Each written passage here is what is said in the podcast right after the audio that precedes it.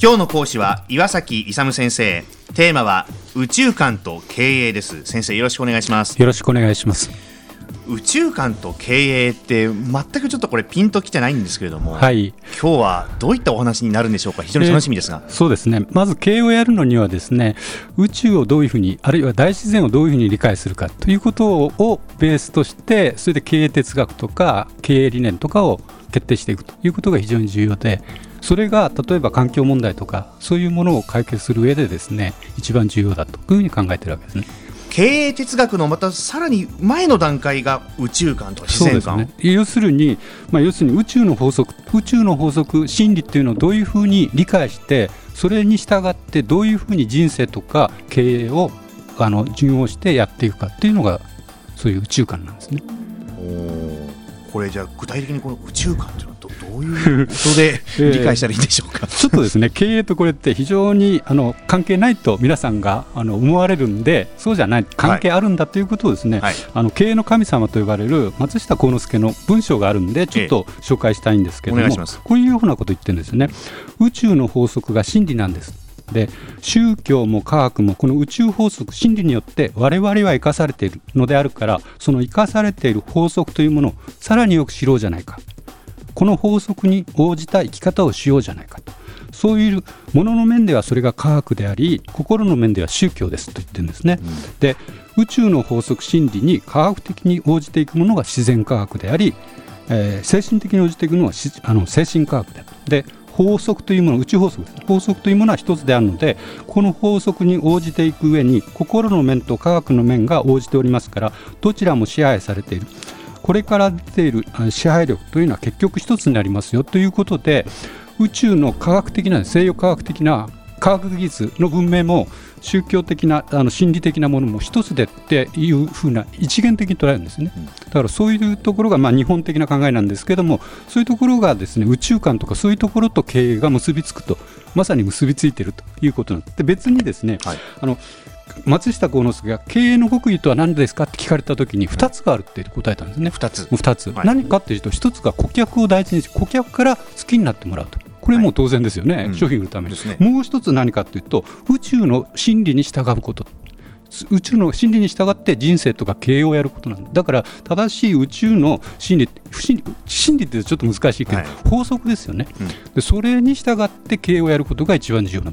ということなんです、それでは宇宙の法則とはどういうのがあるのかって。そうそうです、はい、で宇宙の法則って言っちゃうとですねちょっとあのあれなんで、うん、もうすぐ近寄せていくと自然の法則と、はい、我々が生きてる自然の地球環境とかそういうのを見見ると一番よくわかると思うんです。けど、はい、大きく、まあ、みんなにあの納得していただける法則としてですね、うん、自然法則ですよね。例えば地球があの太陽の周りに回ってるとかね、四季があるとか、そういうの自然法則ですよね。これも誰でも認めても、うん、まず第一点が自然法則。第二点が何かと進化論ですね。ダーウィンの。あはいはい、であの人間というのはですね何何何年生きてきてるか知ってます？悟りさん。何何年？何年生きてきてる何年、うん、何年、うん、何年？じゃ自分自自分自身あ僕ですか、うん、僕37年だと思うでしょ？う、はい、36億年なんです。一回も死んでないんです。死んじゃったら今生きてないんです。要するに生命の誕生から今まで36億年ずっと生き続けてその最先端にいるわけなんですよ。1回でも死んだら今いないんですよ。だから自分はですね本当に単細胞の時から36億年生きてるんですよ。その最後最後じゃないですけどこれ子供たちがいればまた続くんですけど36億年生き続けてるんですよ。1回も死んでないんですよ。あそういう考え方なんですね。そうです、うんまあ、それは一つのあれなんですけど、うん、その間に単細胞から多細胞になって、うん、あの 魚になったり両生類になったりしてですねこのあの人間に進化してきてる、うん、それ進化論なんですね、うん、これだから進化論ということでこれも否定しえないあの状況になってますね、はい、あともう一つが適者生存ということで、うん、誰でも地球環境じゃないけど自然環境に一番適応したものが残ってるというのが適者生存のこれ法則なんですよ。例えば絶滅危機九州あ時のあなんかいい例ですよね、はい、あの要するに自然環境が悪くなるとですねやっぱりいなくなるというようなところでそういうような例じゃないですけどもあの例えば恐竜とかいうのも自然環境に適応できないようになってマンモスとかもそうですけどみんなこう絶滅してるわけですよね、そういう面で見るとやっぱり適者生存の法則っていうのがあの働いていると。いうように見られるわけですね。だから賢いものというよりも変化に対応できるものが生き残れるんだそうですね、はい、あともう一つですね。因果率っていうのがあるんですけど。因果率因果率っていうのを別の言葉で言うと宗教的に言うと因縁化の法則です、因縁化、はい、要するに全員善化悪因悪化なんだよ。ただ因果というと原因と結果だけで直結しちゃうんですよ、そうすると間違いが因縁化です原因と縁とその原因と縁とが結び合って現要するに過去の原因とその過去の縁が結び合って現在が生じてるんです。でその現在をの因を因とまた縁が結び合って将来の結果が出てくる。これもですね多分あの誰も否定しえないと思います。そういうのを法則というんですよねいやここではですね、はいはい、うん、だから皆さん納得してでこれをですね経営にどう生かしていくかっていうことが問題になって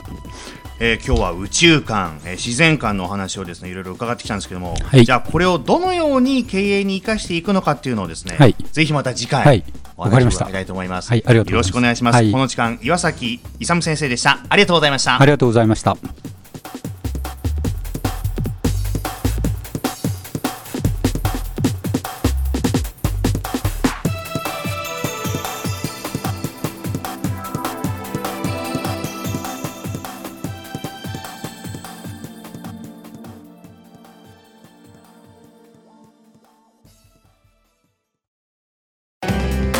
スマートフォンを持ってる皆さん